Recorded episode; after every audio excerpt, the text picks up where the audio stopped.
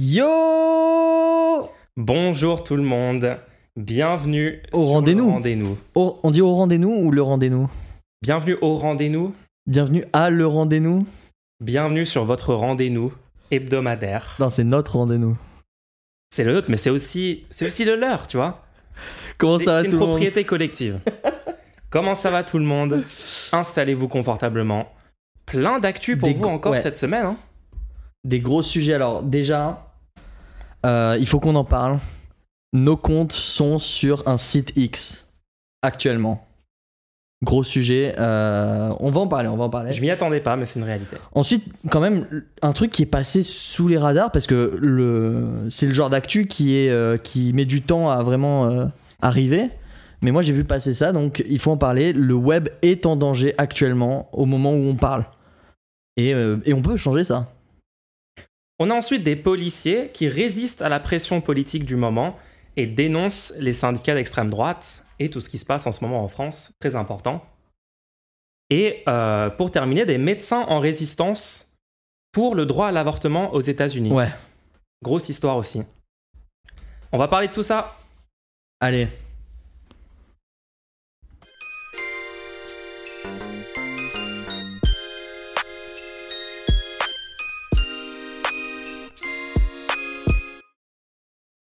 Ok.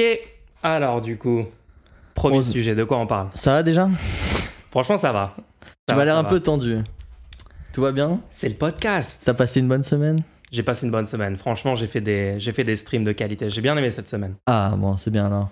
Des très bonnes discussions avec des gens. euh. Moi, mon truc préféré vraiment sur stream, c'est de discuter euh, avec le public. Quoi. Quand les gens, tu peux vraiment, tu peux avoir tout et n'importe quoi comme, euh, comme discussion, mais euh, c'est toujours les, moments les plus peux, tu, intéressants. tu peux aussi avoir n'importe quoi. Ça arrive, ça arrive. faut un peu de tout, faut un peu de tout. Ok, euh, bon. Le site X. Qu'est-ce qui s'est passé? Qu'est-ce qui s'est passé? Moi, je suis, je suis juste sur mon téléphone. Je me connecte. Et là, je vois le site, il y a un énorme X dessus. Et en fait, le Twitter qui existe depuis 2007, un truc comme ça. Ouais, longtemps. Le logo, donc le, le fameux logo, le, le logo de, de l'oiseau bleu là, il est, il- c'est le même depuis 2012, je crois. Pourquoi d'un coup j'ai l'impression d'être coup- sur un, un site des années 90, euh, tu sais, euh, euh, textuel avec des vieux logos en 8 bits, etc. Genre, qu'est-ce qui s'est passé? Enfin, D'un seul coup, c'est devenu le X, mais vraiment le X, genre la lettre euh, que tu trouves sur un papier euh, mathématique. Oui, oui, le c'est le grand X. Oui, oui. Soit l'ensemble Alors, X. ouais. Qu'est-ce qui s'est passé? Apparemment, ça a été une décision euh, d'un seul coup de Elon Musk, qui a, pour ceux qui ne le savent pas, Elon Musk a racheté toute une plateforme. Donc ça, moi, je trouve ça assez étrange euh, parce qu'en fait, on n'a pas l'habitude de voir ça. euh, on, on a l'habitude de voir ça pour tout ce qui est informatique, nouvelles technologies, le fait qu'on puisse juste acheter comme ça une plateforme. Mais vu, vu que ça, ça a des conséquences réelles, cette plateforme, en fait, c'est pas juste une plateforme technologique, c'est un espace d'échange, un espace de communication entre plein de personnes. Beaucoup de médias et de célébrités sont sur euh, Twitter depuis un moment. Le fait qu'on puisse racheter la plateforme, j'ai un peu l'impression que dans la vraie vie, ça voudrait dire que quelqu'un a acheté, par exemple, euh, le, les Hauts-de-Seine. tu vois Quelqu'un a acheté genre, une, éno- un- une énorme région. euh, et C'est ça, c'est une place publique. C'est devenu une place publique qui a, euh, qu'on le veuille ou non, un rôle, une place dans notre société, quoi. Euh, mais comme tous les réseaux sociaux, finalement, quoi. Mais le fait qu'on puisse le racheter, donc quelqu'un m'a dit mais Twitter n'est plus indépendant. Et en fait, il faut comprendre Twitter n'a jamais été indépendant, c'est juste que jusqu'à maintenant, Twitter avait un intérêt financier à bien faire son job. Twitter voulait se montrer comme un- une plateforme où les gens pouvaient échanger librement et qu'il maintenait un espace d'échange euh, qui essayait de pas trop biaiser, etc. Parce que si jamais on voyait que c'était trop biaisé, les gens, les gens partiraient, iraient sur une autre plateforme et tout. Ouais. Le problème, c'est que là, il y a plus d'intérêt. La personne a. En fait, il faut comprendre, c'est juste une personne maintenant qui à la tête de ce, de ce truc-là. Il vire des gens n'importe comment. Enfin, si vous- les gens qui ont suivi l'histoire de, de ce qui est en train de se passer, c'est juste une personne qui à la tête de tout ça. Et il y a. Est-ce que, est que les intérêts financiers l'intéressent ou pas? Il a payé cash 44 milliards. Donc, Après, la ça lui appartient, il fait ce qu'il veut. Il la fait ce valeur veut. de l'action continue à augmenter. hein. Waouh Ce qui prouve que notre système économique fonctionne très très bien, que les marchés sont rationnels, que tout va bien. Non, c'est quand même spécial. hein. Je pense que si on, on avait besoin d'un exemple de plus euh, de l'absence totale de démocratie dans, dans les entreprises, je pense que là, on a vraiment l'exemple parfait de un fonctionnement autocratique qui émane à des décisions unilatérales d'une personne euh, contre euh, ce que l'immense majorité des gens euh, trouveraient positif ou bien ou utile. Et voilà, ça conduit à des décisions un, un petit peu absurdes comme, comme ce truc-là. Pourquoi, à ton avis, il a, il a mis X? Ouais, c'est ça le truc. C'est quelqu'un Comment t'expliques ça? quelqu'un m'a Qu'est-ce qui demandé- s'est passé dans sa tête? Quelqu'un m'a demandé pourquoi c'est devenu euh, X. et honnêtement, je suis obligé de, je suis obligé de répondre. Bah, Elon Musk, la personne, elle aime la lettre X. Genre, j'ai pas d'autre a explication. rien d'autre, il n'y a pas d'autre il s'avère, je sais pas si tu le savais, il possède le nom de domaine x.com depuis très très très longtemps. C'était pas le nom d'une ancienne entreprise qu'il avait tenté de faire Il- ou un truc comme ça? Il a apparemment il aurait déjà essayé de renommer PayPal x.com. Ah oui, donc il a, il a une habitude de ça, quoi. C'est ancré profondément Et je en crois qu'il s'était fait virer pour ça ou un truc comme ça. Ah d'accord. Je- son, son plan, si on, si on voit ça comme un film James, Bond, Mhm. avec un génie du mal et tout, Ouais, ouais. Mhm. son plan machiavélique euh, serait de d'avoir une seule plateforme sur laquelle il y aurait du banking, sur lequel il y aurait un peu comme euh, WeChat en Chine en fait. Et Ouais. du coup, Une everything app. Voilà. Oui, oui. le Un peu truc. comme dans Mr. Robot. Avec E-Corp. J'ai pas vu trop euh, Mr. Robot. Ah ok, pardon. Rêve pour les gens qui connaissent. Bref. Qu'est-ce que t'en penses alors Moi, euh, enfin, je pense qu'on parle beaucoup ouais, du, du fait qu'il renomme en X et tout, ça c'est un peu absurde et tout. Est-ce qu'on parle, je pense qu'on devrait plus parler du fait que, par exemple, ils sont obligés de limiter le nombre de DM que tu peux envoyer, de, de commencer à limiter le nombre de tweets que tu peux voir, euh, de, de mettre en place des limites parce qu'apparemment, l'entreprise fonctionne tellement mal en ce moment. Alors, c'est plus compliqué que ça. Ah, c'est plus compliqué que ça. Ouais, c'est ce que j'ai vu vite fait, mais n'hésite pas à me corriger si. euh, Apparemment, les limitations qui, qui ont été mises pendant un moment, c'est parce qu'il a demandé à mettre en place une feature qui est que euh, les gens ne puissent plus voir des messages s'ils n'ont pas de compte sur la plateforme. Et la Ah. mise en place de cette chose-là, il a dû le demander, genre je veux que ça soit fait demain ou un truc comme ça, sans aucun test ou j'en sais rien. hmm. En fait, la mise en place de ça a complètement fait cracher le, le- le client web du site, c'est-à-dire le site lui-même, quand vous allez dessus, DDoS lui-même Twitter pendant un moment. Oui, il- il envoyait des Ouais, requêtes au back-end. donc euh, non, non, ça c'est, euh, c'était un peu n'importe quoi. Et apparemment, par contre oui, les DM c'est assez fou. En fait, ils ont changé les options de tous les utilisateurs du jour au lendemain pour que seuls les gens qui payent euh, pour le, tweet, le, le Twitter Blue, je sais pas, le- ouais, ouais, le checkmark. ouais. pu- puissent vous envoyer des messages. C'est-à-dire que il y a un settings dans les options où tu acceptes de recevoir des messages de n'importe qui et ils ont changé ça par défaut pour que ce soit uniquement les gens qui payent pour en faire une fonctionnalité. Contactez n'importe qui uniquement si vous payez. La fonctionnalité de base de n'importe Ouais. quel site web depuis Enfin, bref. euh, le début d'Internet, mais bon, c'est pas grave. Tout ça pour dire, euh, oui, c'est vrai qu'il y avait le nom de l'enfant, t'avais compris? C'était vrai ça ou pas? J'ai toujours pas compris. Oui, le fait, ouais, son, le, Son enfant s'appelle XAE, XAE, de 12. quelque chose, quelque chose. Donc euh, aussi la lettre X. Il a vraiment une fascination autour de la lettre X, j'ai l'impression, mais en fait, on n'est pas. Le truc, c'est ne nous fais pas subir ton obsession avec la lettre X, genre. Je sais pas, enfin, c'est pas très. SpaceX? SpaceX, ouais. Mais ça passe bien dans SpaceX, tu vois, SpaceX, c'est ouais, ça passe. en termes de nom.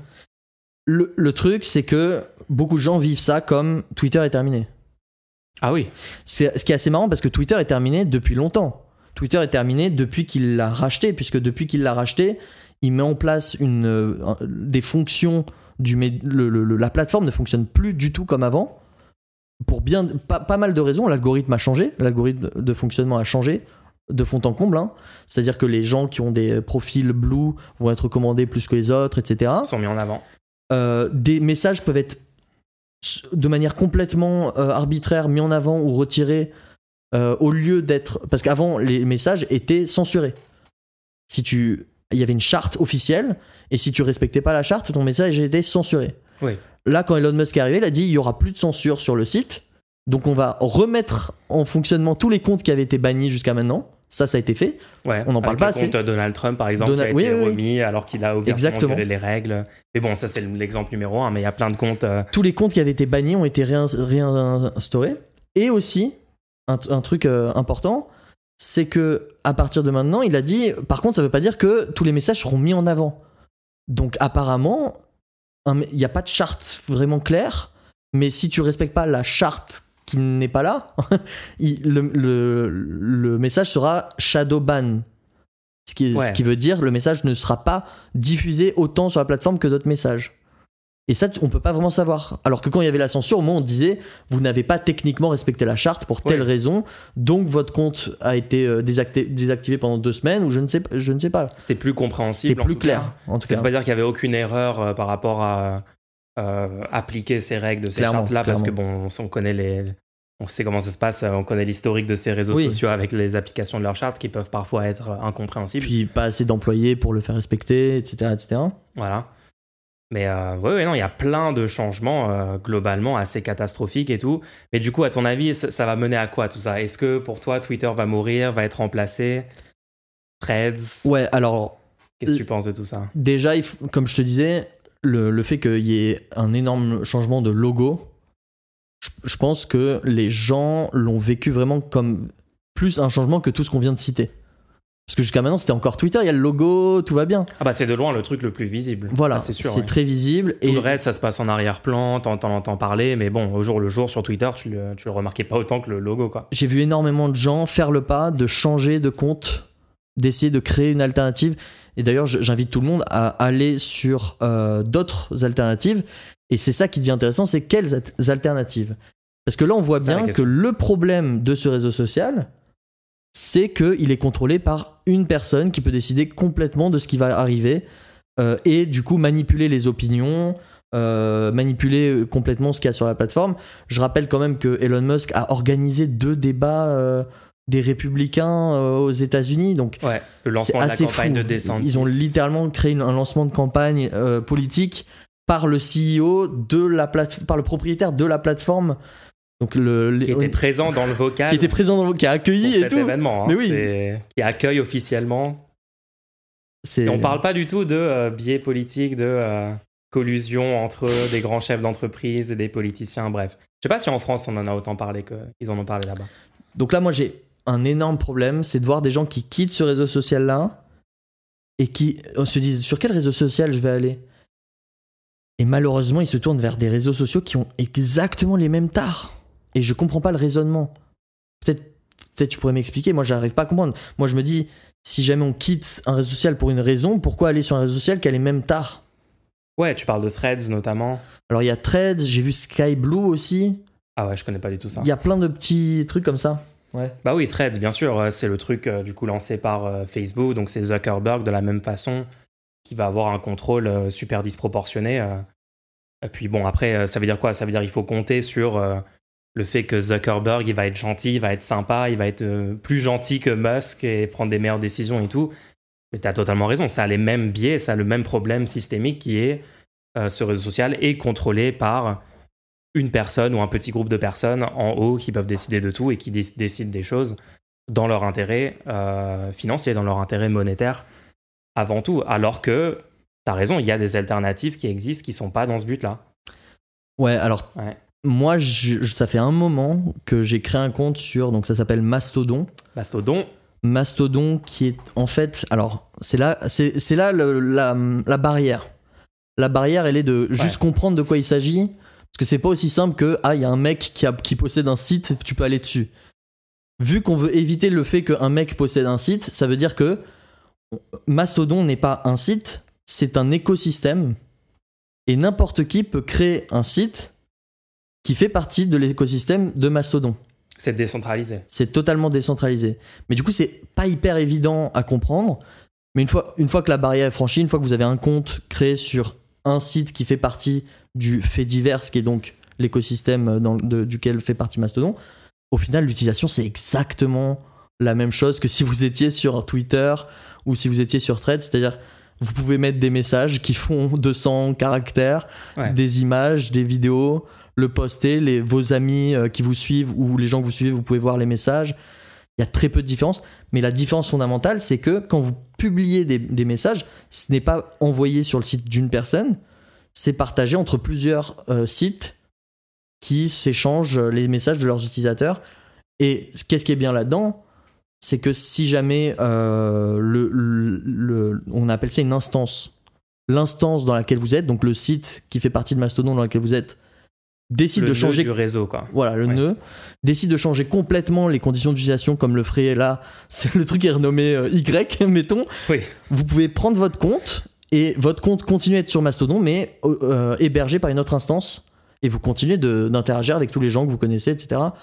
euh, en juste décidant de ne plus être dans l'instance. Même vous pouvez créer votre propre instance si vous en avez les moyens. euh, si vraiment vous voulez être en plein contrôle de, de vos informations, etc. etc. En Bref. gros, c'est- beaucoup plus résilient. Il n'y a pas ce risque de Ouais. euh, le, tout le réseau est accaparé par un individu ou un petit groupe d'individus qui commencent à tout modifier euh, de façon unilatérale et euh, les utilisateurs peuvent juste rien faire. euh. C'est très quoi. résilient et euh, il y a aussi le, le truc assez bénéfique que si tu veux, tu peux bloquer des instances entières. Parce que des fois, il y a des. bah, il y a clairement des. Moi, j'aime bien être dans un réseau social dans lequel il y a des chartes assez strictes sur certains sujets. Toi, tu utilises Mastodon depuis un petit moment. T'as Ouais. sauté le pas, toi. Oui, oui, j'utilise Mastodon depuis un moment. T'as les deux en parallèle, non T'as Mastodon. Moi, je pense que c'est le meilleur truc à faire parce que euh, on- on- il faut pas qu'on s'enferme dans des bulles dans lesquelles il y a pas énormément de gens qui sont informés de plein de sujets qu'on aimerait partager, etc. Mais il faut pas non plus euh, laisser tomber les alternatives. Moi, je pense d'avoir à la fois un compte sur les trucs où il y a vraiment plein de gens euh, et dans lesquels tu peux euh, avoir le plus de chances de toucher des publics qui ne sont pas déjà convaincus de ce que tu as à partager les plateformes mainstream. c'est cool. Et en même temps, d'avoir un pied dans, de l'autre côté, Ouais. avec un autre compte euh, sur lequel tu partages aussi ce que tu as envie de partager, mais qui te permet du coup, au moment donné, de, de dire bon, bah on lève le cap, quoi. C'est vrai que là, euh, si tu t'es constitué un peu un, un réseau, une commune sur Mastodon, là, c'est Bah ouais. c'est pratique dans des moments comme, euh, comme en ce moment, quoi. Tu, tu peux direct euh, reprendre ça derrière et tout. Il faut savoir que sur certains, donc toutes sur Mastodon, certains messages, donc le même message, sur certains messages, j'ai déjà eu plus de réactions sur Mastodon que sur Twitter. Stylé. Parce qu'on arrive à un stade où il y a de plus en plus de gens qui essayent Mastodon, ils en ont marre de Twitter, et en même temps, euh, Twitter qui limite le, le, le fait que tes messages se répandent. Parce que il faudrait payer et il faudrait que tes messages correspondent à ce que voudraient euh, les propriétaires du site. Et C'est ça, ils se tirent une balle dans le pied totalement. Ça veut dire à ch- chaque nouveau changement où ça devient, où Twitter devient de plus en plus élitiste, de plus en plus euh, pro euh, personnes qui sont prêtes à payer, donc statistiquement des gens peut-être avec des moyens, etc., peut-être des, plus gros médias. À, à chaque changement comme ça, ils sont en train de se tirer une balle dans le pied et ils font partir euh, des vagues de gens. Et d'ailleurs, ils n'avaient pas genre littéralement euh, Shadowban ou fait quelque chose pour les gens qui mettaient des liens vers Mastodon sur le site. Alors pendant un moment, il y a, Pendant eu, un moment. il y a eu ça et ils ont dû arrêter parce que c'était trop ouvertement problématique ça, de faire ça. ça s'est vu quoi. Ouais, je crois que pendant, il avait dit, je vais, euh, je crois qu'à un moment il y avait comme comme consigne, euh, si vous faites un, un redirection vers Mastodon, vous allez être ban. Je crois le, le, le, le compte Twitter de Mastodon pendant un moment avait été retiré, ils l'ont réinstauré euh, pour pas que ce soit trop évident quoi, parce Ouais. que ça démonte quand même d'une panique. Il- Ah bah, en termes de il com, c'est une catastrophe. hein. juste il faut se rendre compte de quelque chose. Mastodon est un logiciel libre et open source, c'est-à-dire qu'il a été complètement écrit par des gens qui ont partagé le code et n'importe qui peut pre- prendre ce code et faire tourner l'instance. Demain, vous pouvez avoir votre propre réseau social, vous pouvez vous-même le créer grâce à ce code. Et je pense qu'ils ont un peu peur aussi du fait que on n'a pas besoin d'eux, on n'a plus besoin d'eux. Et ouais. Ils- la seule valeur qu'ils ont, c'est les utilisateurs. Et s'ils continuent à détruire complètement l'espace dans lequel les gens aimaient évoluer, eh ben on va avoir nos propres espaces et il n'y aura pas de souci. c'est vrai que de leur point de vue, euh, ça peut faire peur. hein. Et c'est aussi, leur, euh, c'est aussi ça qui fait la résistance, c'est l'effet réseau. Ça veut dire tout le monde est sur un truc. Et c'est pour ça qu'on voit souvent dans, dans l'histoire des réseaux sociaux, on a souvent vu ça, euh, des réseaux sociaux mourir très très très rapidement dès que ça devenait plus à la mode ou dès qu'un truc émergeait pour le remplacer. ton nombre d'utilisateurs actifs peut passer de euh, littéralement plusieurs euh, centaines de millions ou de milliards à presque plus personne. Ouais, et je, parce que les gens bougent tous en- dans une grosse vague sur un nouveau truc. Hein. je- je crois que Facebook a compris ça et que donc là ils ont renommé leur entreprise mère Meta. Ouais. Justement parce que je pense qu'ils ont compris que la stratégie qu'il faut avoir c'est d'ab- d'abandonner les plateformes, c'est-à-dire de Facebook existe encore mais ils abandonnent Facebook Oui, ils savent Ils que se- la marque, ils savent que la marque Voilà. Facebook est morte en fait. Ils se Ouais. sont concentrés pendant un moment sur Instagram, ils s'en sont servis pour lancer un- une alternative à TikTok, Ouais. à Snapchat. Et là, aujourd'hui, ils créent Threads, qui, est donc un qui va donc être un concurrent à Twitter, mais qui utilise tous les utilisateurs déjà présents sur Instagram. Donc je pense qu'ils ont une recette assez, euh, malheureusement, hein, efficace, qui est que voici votre nouvel espace. Ça va être intéressant parce qu'il y aura que des nouvelles personnes, il y aura pas des, aura que les gens qui sont euh, informés et donc il y aura pas les vieux utilisateurs euh, qui savent pas trop euh, où on en est, etc. Et donc ça leur permettrait de créer plein de réseaux sociaux au fur et à mesure. Et de dire aux gens non mais vous inquiétez pas, vous êtes encore à la mode parce que vous êtes sur le nouveau réseau social, alors qu'en fait depuis le début c'est la même entreprise euh, qui se fait concurrence à elle-même et euh, bon. Moi je dis on ça, arrête mais tout ça. Ça, hein. ça me fait penser vraiment à genre euh, des quartiers, tu vois, t'as le nouveau quartier UP populaire Ouais. avec telle ou telle boîte de nuit qui a ouvert, donc les gens vont aller là, puis quelques années après ça va changer, celui, ce quartier-là va plus être à la mode, etc. Et c'est vraiment des, enfin, voilà, c'est vraiment des places publiques, des quartiers, des, des- des choses comme ça. Maintenant Facebook c'est principalement des gens plus âgés qui sont dessus et puis c'est plus du tout à la mode pour les pour les jeunes quoi, ils sont ils ont même plus de compte Facebook. Et tout ça va continuer à shifter, il y aura des nouveaux réseaux et tout. Espérons que on aura un shift vers des trucs plus libres et open source comme, euh, comme Mastodon. Hein. Ce serait cool d'avoir une nouvelle vague comme ça. Le, le seul fait que les alternatives libres existent et que les- il y a des gens qui décident de les utiliser et qu'en les utilisant n'ont aucun problème, je trouve ça, Ouais. je trouve ça déjà incroyablement enthousiasmant. Ça veut dire que ça rivalise avec littéralement des multinationales qui ont euh, Le, le seul problème, c'est que les gens soient délirants. Juste, rendez-vous compte. Le seul problème, c'est que les gens ne sont pas dessus. Le, le problème n'est pas que le truc ne fonctionne pas, ou que- le problème C'est que les gens ne sont pas dessus actuellement, donc il n'y a pas l'e- l'effet de réseau dont tu parlais. C'est ça, c'est que technique. Ouais, tout, tout l'aspect technique, l'infrastructure et tout, c'est pas ça le problème en fait. C'est vraiment les gens. Et c'est pas une barrière si impossible à franchir. Ouais.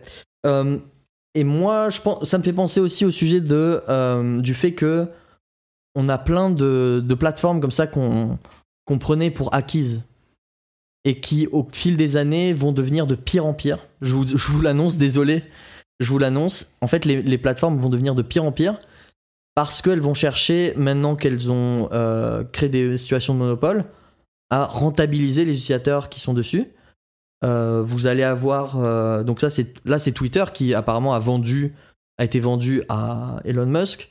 Et maintenant Elon Musk essaie de rentabiliser ça en mettant en place les comptes Twitter Blue. Donc pour un utilisateur lambda ça empire la situation puisque vos messages ont moins de chances d'être diffusés vis-à-vis de quelqu'un qui aurait payé. Ah, L'expérience est clairement et du coup si vous voulez avoir le même la même audience qu'avant maintenant il faut payer sur euh, Twitter.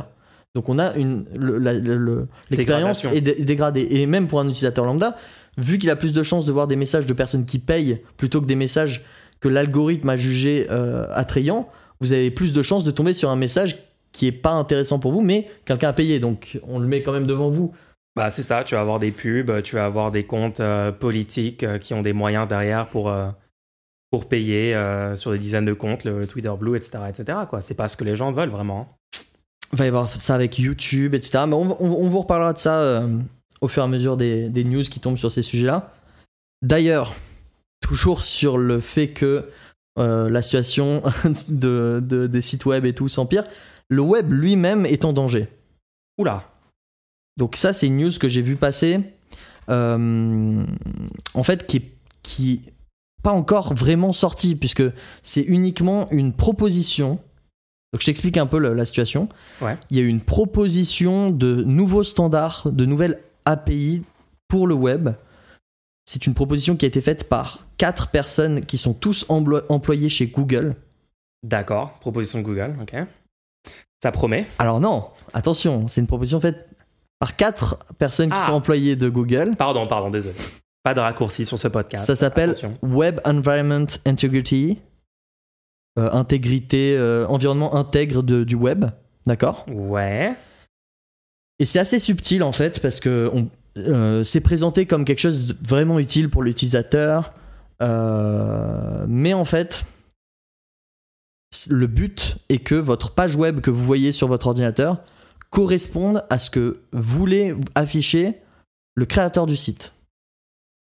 D'accord. Garantir l'intégrité que ce que tu vois affiché dans ton navigateur, c'est bien ce que voulait le propriétaire du site. euh. Ça peut sembler tout à fait euh, légitime. Alors attends, je sens venir, je sens venir le truc. Ça va être un truc du style. Tu peux plus mettre d'adblock sur YouTube parce que YouTube veut pas que tu utilises adblock et donc faut pas que les choses s'affichent Exactement. de la façon dont toi tu veux parce que toi tu utilises des extensions tierces qui Ouais. améliorent ton expérience. Alors déjà, il faut Ce que j'ai bien deviné. Du coup, ouais, ouais, ouais. Du coup, je vais faire un petit point sur comment fonctionne le web pour que déjà on ait, on comprenne un peu ce qui est visé, d'accord? Ouais, ouais, vas-y. En gros, vous avez un logiciel sur votre ordinateur qui est un navigateur internet, ou ça peut être sur votre téléphone aussi, qui est en fait un logiciel qui va faire une requête auprès d'un serveur, par exemple Google. Je- Vous faites une recherche sur Google, il y a une requête qui est envoyée, et en fait votre navigateur va uni- ce que le, ce que le serveur répond, c'est uniquement du texte. Oui. Il répond uniquement de voilà, euh, il y a euh, du code, voilà, c'est tout. Il envoie pas une image, il envoie pas quelque chose visuellement représenté. C'est votre navigateur, donc le logiciel qui est sur votre ordinateur, sur votre téléphone, qui va recevoir ce code et qui va se dire bon, moi j'ai ce code, il y a une, un standard sur comment je suis censé interpréter ce code que je reçois. Par exemple, si on m'envoie ce texte-là, je suis censé afficher cette, une, une image. Si on m'envoie ce texte-là, je suis censé mettre le texte en rouge ou des choses comme ça. Je mets un rectangle bleu euh, Exactement. rebondissant dans Ex- le fond. Exactement. Ouais. Et du coup, c'est ça qui permet d'afficher votre page web comme vous, vous, vous l'attendez. Vous vous dites, ah oui, bon, bah voilà, j'ai mes résultats, tout est normal. Des fois, d'ailleurs, il y a des bugs. hein. Euh, des fois, le site n'a aucun style. Ça, ça vous- ça a dû vous arriver déjà parce que Quand c'est vous pas. avez que du texte noir Ouais. sur fond blanc avec des tailles cheloues euh, en ça. euh, Times New Roman et vous comprenez pas ce qui vient d'arriver. Donc, en fait, ça c'est bien parce que ça permet à n'importe qui de construire, de, de créer un logiciel pour interpréter du code sur Internet. Et l'afficher. et l'afficher. Ça veut dire que n'importe qui actuellement, faut, faut bien sûr les, les, les compétences, faut, etc., etc. Mais n'importe qui, euh, offi- développe, officiellement, peut, peut aller voir quel est ce standard qui est, qui est communément admis par, euh, par, par, par tout un, un tas de personnes. Il y a un standard, euh, on sait comment ça fonctionne, c'est c'est ouvert, c'est libre, et on peut envoyer une requête, obtenir ce, ce code du, du site, et utiliser ce code du site pour afficher la page euh, pour l'interpréter comme on veut. Et c'est ça, qui est important. On l'interprète comme on veut. Si on décide de pas afficher les images parce qu'on veut pas utiliser la 3G, si on veut pas utiliser la 4G, euh, le, le data, on peut techniquement ne pas afficher les images sur le site. Et c'est ça qui laisse la liberté d'avoir des extensions qui justement peuvent modifier. Enfin, c'est un exemple, hein, les Ouais. extensions, parce qu'après tu peux toi-même aller dans le code, modifier Voilà. si tu veux, etc. vous Mais- pouvez avoir des extensions sur votre navigateur qui vous permettent de modifier le contenu qu'il y a sur les pages que vous explorez. Donc, il y a des trucs assez évidents comme euh, les, les bloqueurs de publicité. Il y a des trucs plus subtils comme les, les, les choses qui permettent de euh, voir le site comme, comme un arti- euh, tous les articles pour que la lecture soit plus facile à faire. Le mode Le lecteur. mode, le mode ouais, lecture, etc. Ouais, les- tous les navigateurs ont ça maintenant. ouais. Exactement. Et là, cette donc voilà, maintenant on a bien le cadre de, de comment fonctionne un Bonne navigateur, explication, etc. ça y est, j'ai compris comment fonctionne le web. Merci. C'est important, c'est important, tous. parce que là, qu'est-ce qui est menacé? Ce qui est menacé, c'est que le, le- il est proposé un, nou- un nouveau standard dans lequel l'interprétation du code n'est pas libre. Le navigateur ne peut pas afficher ou faire ce qu'il veut en fait. Il faut qu'il affiche ce que la personne qui vous envoyait le code voulait. D'accord. Donc moins de liberté pour l'utilisateur. Co- comment ça se passe? Je- Juste pour, euh, pour qu'on comprenne comment ça se passe. Vous allez recevoir le code. Le navigateur approuvé par une tierce partie Oula. va générer la page affichée, va envoyer ça à une tierce partie, ce qui est proposé dans la proposition des quatre employés de Google, c'est Google, la tierce partie. Mais C'est c'est juste une proposition. On peut en mettre d'autres, hein, on peut, ça peut être quelqu'un d'autre. C'est vrai qu'au début, j'étais en train de lire le, le texte officiel de la proposition et ils ont parlé d'une tierce partie et j'ai dit oui, bon, ça va être un serveur Google. Et après, Ils le on, a, disent explicitement. on a continué l'article et en fait, ils le disent explicitement. C'était marrant. Non, ils disent ça peut être. Non, ça peut être. Par euh, exemple, Google. Oui, ça peut être d'autres. Ça peut être d'autres personnes, mais prenons l'exemple que Franchement, ils auraient dû Google. être plus subtils. Ils auraient dû être plus subtils. Ils auraient pu dire quand même. Ils auraient pu garder le truc flou Non, parce qu'ils ont déjà une, ils ont déjà une implémentation actuellement. C'est pour ça qu'ils la proposent. Ils disent regardez, ça marche déjà. comme argument. Donc, oui. vous allez envoyer le, le- le navigateur va envoyer quelque chose à Google Play Integrity API, je sais pas quoi, Aïe, aïe, aïe. qui va attester oui oui c'est bien ce qu'attendait le serveur. Et le serveur va recevoir l'information, c'est bon. Le navigateur affiche bien ce que vous vouliez. Donc vous pouvez continuer la transaction avec l'usager. Donc on est dans une situation où si cette chose est mise en place, vous pourriez arriver sur un site et on vous dit non, vous utilisez, vous utilisez pas les outils qu'on aimerait que vous utilisiez pour voir ce site. Merci de changer les outils que vous utilisez actuellement. Merci. Vous ne pourrez pas voir ce site. C'est les trucs qui, Genre qui juste comme sont ça. déjà genre insupportables. Parfois, tu vas sur des sites, enfin, ça peut être des, des trucs de géolocalisation où tu t'accèdes depuis euh, un- une IP en France et c'est un site américain, ils te laissent pas. Enfin, c'est vraiment à chaque fois, c'est les trucs les plus frustrants comme ça où tu es bloqué de voir un contenu, etc. pour des raisons complètement random. Parfois, c'est les adblocks. En gros, en gros, si je comprends bien le concept, ça veut dire la fin la fin de toutes les modifications côté utilisateur, notamment avec des extensions, C'est pire tant que que ça. ça. va contre les intérêts, C'est pire, que ça. pire que ça. C'est pire que ça parce que imagine il y, a une- il y a une- il y a une mise à jour qui est faite au, au navigateur là aujourd'hui. Moi j'utilise un, un ordinateur qui date de 2015, il fonctionne très bien actuellement. D'accord. On peut me dire mettez à jour votre navigateur, sinon vous n'avez pas le droit de voir ce site. Il peut te forcer à faire Il des peut mises te à jour. forcer aujourd'hui. Il peut te forcer à utiliser tel ou tel navigateur, carrément. Il peut te dire euh, Oui. Firefox, euh, non, désolé. Euh, vous n'avez, vous n'avez- l'attestation que vous avez fournie ne, ne correspond pas à nos attentes. Ça a pas l'air bien, hein. Ça a pas l'air d'être un super projet. Bah non, en fait le- le- l'énorme problème c'est que actuellement il y a, y a plein de choses qui sont faites par défaut par vos navigateurs, vous le savez même pas. Donc par exemple bloqueur de pop-up, le fait que euh, l'autoplay est annulé, c'est-à-dire il n'y a pas des vidéos qui se jouent toutes seules quand vous arrivez sur un site. Si Ouais. vous utilisez Firefox par exemple, ça ce serait pas légal. Enfin légal, ce serait pas, euh, ça ferait pas partie du standard. Il dirait oula l'intégrité n'est pas conservée. Je voulais que cette pub puisse être lue directement quand vous arrivez sur le site et vous avez empêché ça. Donc vous n'êtes pas honnête quant à l'affichage du site. On parle de ça en fait. En gros, c'est une offensive de la part de Google contre, enfin, pour encore gagner du terrain, pour encore plus contrôler euh, l'ensemble du web. En gros, c'est super inquiétant. Euh, moi, j'ai, moi, j'ai une question. Euh, est-ce que tu peux expliquer un peu sur les, les navigateurs? Parce qu'actuellement, la grosse majorité des Ouais. navigateurs utilisent Chromium. Ouais, ouais, ouais. Euh, quel est le rapport entre cette, cette information et les parts de marché respectives Ouais, des bien sûr, navigateurs bien et sûr. tout? Moi, ça fait depuis, je crois, 2019 que je suis affolé parce que je me suis rendu compte, euh, et je le dis à tout le monde, euh, je, je dis utiliser Firefox. Oui. Et les gens me disent, mais non, mais je comprends qu'on ne doit pas utiliser tous Chrome pour pas qu'il y ait euh, un seul acteur dans le. Mais on peut utiliser d'autres navigateurs, Opera, Brave Browser, je sais pas, Vivendi, il me donne plein de noms. Ouais. En fait, non. Il y a un énorme problème, les gens. Le problème, c'est que dans un navigateur, vous avez plusieurs parties. Vous avez la partie la plus haute, qui est juste l'interface utilisateur, qui, elle, oui, elle est différente pour chacun des navigateurs. Mais en dessous de ça, vous avez un, un layer en dessous de ça, qui est le moteur de rendu. Ce qui permet vraiment de générer la page que vous voyez, justement en recevant le code comme je vous ai expliqué. Et ben, le problème, c'est que le moteur de rendu, actuellement, c'est le même pour tous les navigateurs qui se basent sur Chromium. Donc, ça va être le même pour Chrome, Chromium, Edge, Windows Ah oui, Edge, Microsoft Edge, Chromium oui. aussi. Ah oui. Euh, Vivendi, euh, je sais pas comment il s'appelle, Opera, Browser, Brave, tous ces trucs-là utilisent le même moteur de rendu. Ouais, donc Chromium a un Il y a- quasi monopole sur le Un mo- non, il y en a un, un petit navigateur Il y a un- qui résiste. en fait, encore et c'est ça qui est incroyable. Firefox utilise Gecko, un moteur de rendu qui crée eux-mêmes. Et je trouve incroyable aujourd'hui qu'ils arrivent encore à le maintenir, c'est-à-dire que ils, ils- ils supportent techniquement la plupart des- du standard de, de web, juste alors que c'est pas Google, c'est c'est juste Firefox qui fait ça.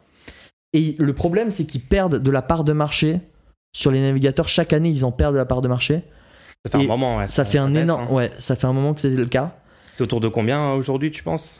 Très bas, très très bas. 10, 15 10% peut-être, 10%. Il faut absolument que ça remonte.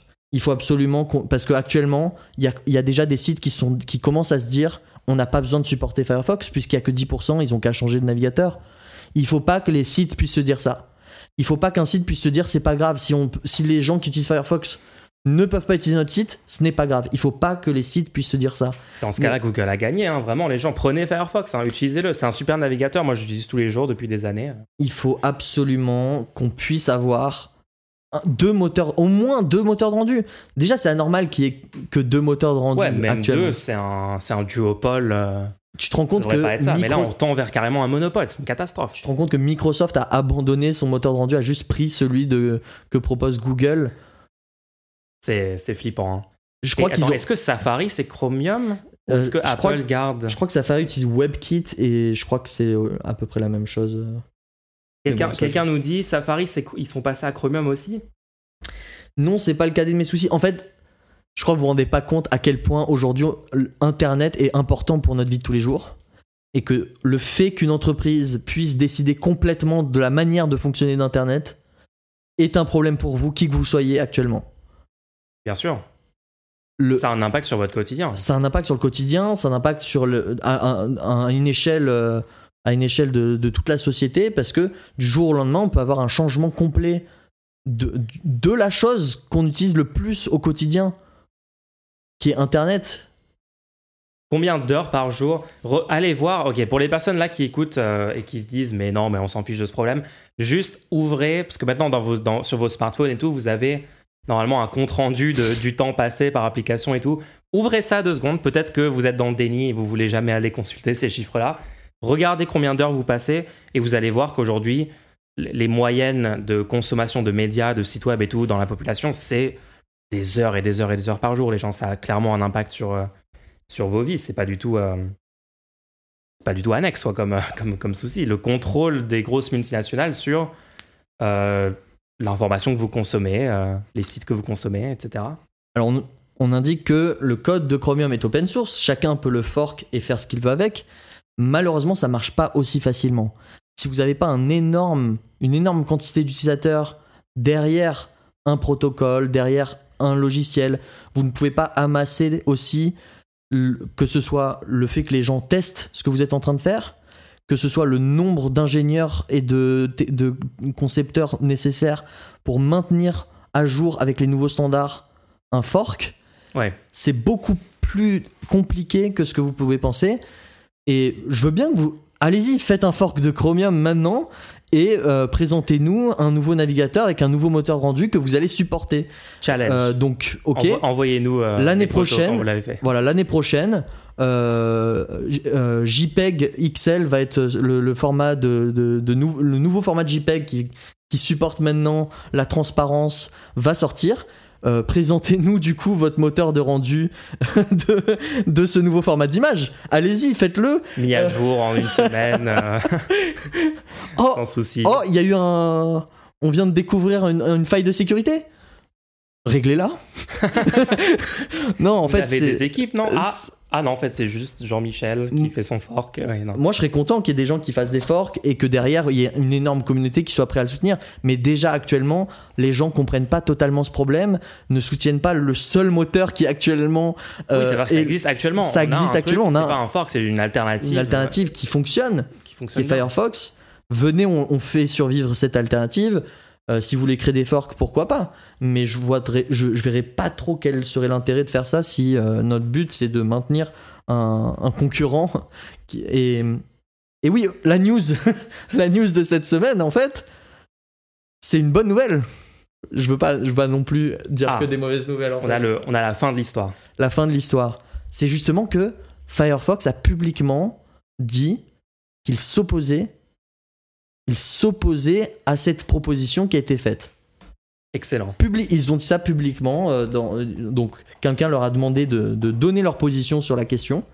Et on, a eu publiquement Firefox qui disait non, nous on implé- on n'implémentera pas cette, euh, ce Ouais. standard. Le Parce Web que Integrity. par le passé, ils ont, ils ont implémenté des standards par le passé. Sur Firefox, vous pouvez regarder des films sur Netflix.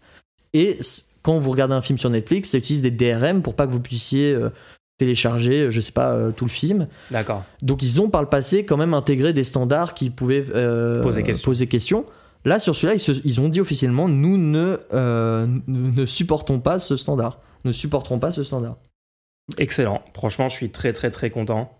Donc, ouais, ils prouvent, encore une fois, ils ils s'inscrivent dans une longue lignée de, de trucs positifs qu'ils ont fait. Ils prouvent qu'ils sont.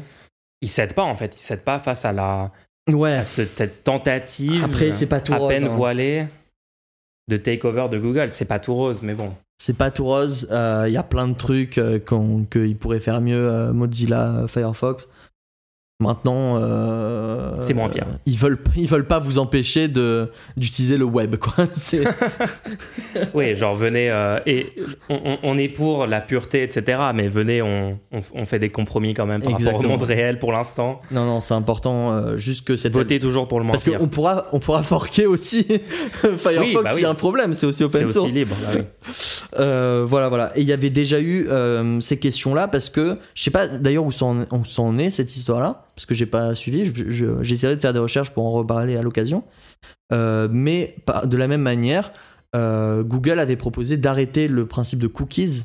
euh, donc qui sont sur votre ordinateur pour faire du tracking de publicité Oui. et d'utiliser le, concept de cohorte qui serait un concept à peu près similaire où au lieu d'avoir des cookies vous serez mis dans une cohorte une fois que vous, on vous a ciblé, genre vous êtes, par exemple, on pourrait dire bon, ben, cette personne est ingénieur mental, donc on va lui recommander euh, que des, euh, Que ce type des de contenu, publicités euh, de, de trucs informatiques. Mais du coup, il faudrait collecter des données sur les utilisateurs pour T'aurais un identifiant, t'aurais un identifiant et Ça tu serait du fingerprinting peut-être de je sais pas comment- je sais pas exactement comment ça serait im- implémenté mais du coup il faut savoir que si on arrive à 99% de la part de marché par des navigateurs qui utilisent le moteur de rendu de, de Chrome on est dans un cas de figure où Google peut du jour au lendemain dire ah bah maintenant euh, on veut plus supporter euh, les les fichiers MP4 Désolé. désolé mais nous on a un fichier euh, Nous, Oh on a un mince format. il y a que YouTube qui supporte ce format actuellement. C'est bête. Du coup, vous pouvez que regarder YouTube pendant trois mois, pendant que tous les, les sites concurrents mettent en place ce nouveau standard. Ils peuvent. Tu te rends compte que ça serait possible de faire ça si, C'est voulaient. techniquement une possibilité. Rendez-vous compte à quel, euh, jusqu'à où ça peut aller, hein, parce que euh, euh, vous avez des exemples récents de comme ça dérives de grandes entreprises que genre il y a quelques années, il y a quelques années, si je t'expliquais ce qui s'est passé cette année avec Musk et Twitter et tout, est-ce que tu m'aurais cru? Ou est-ce que tu aurais dit oh t'exagères, jamais il ferait des trucs comme ça et tout, rendre payant? Ben, j'aurais.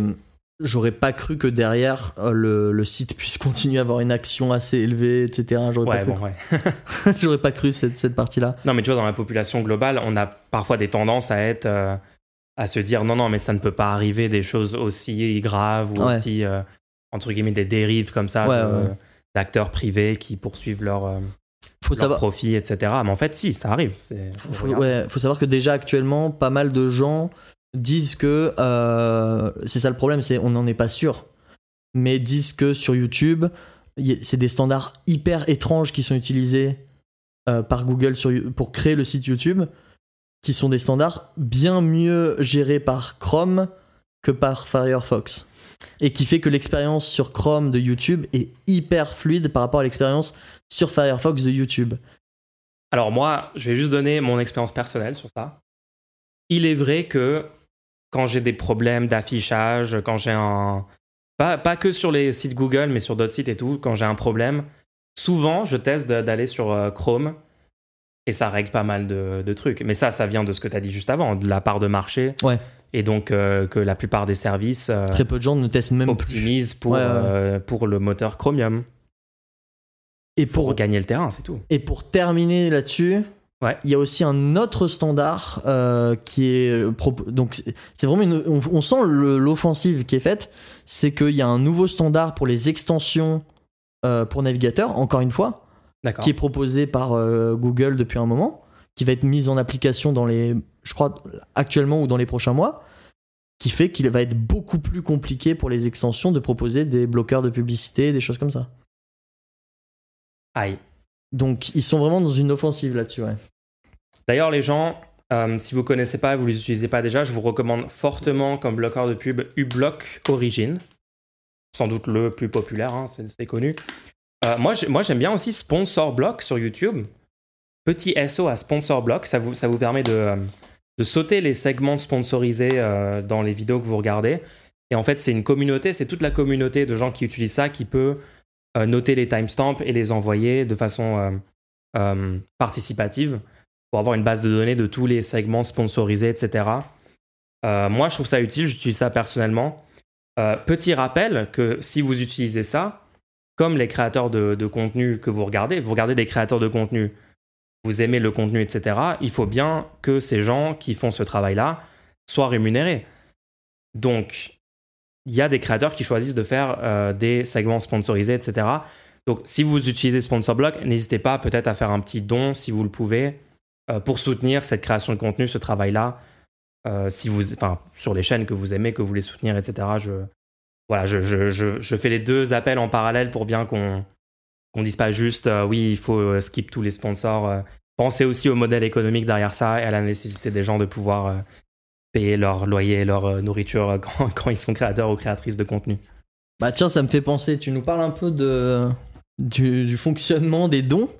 Oui, alors les gens, euh, si vous avez des questions à nous poser, rappelle que vous pouvez les poser en, faire, en faisant un don sur lerendez-nous.fr ou sur co-fi.com slash badmulch en joignant juste votre question dans le message de don et on fait un segment à la fin du podcast, comme sur chaque épisode, bien sûr, où on lit vos questions, on y répond.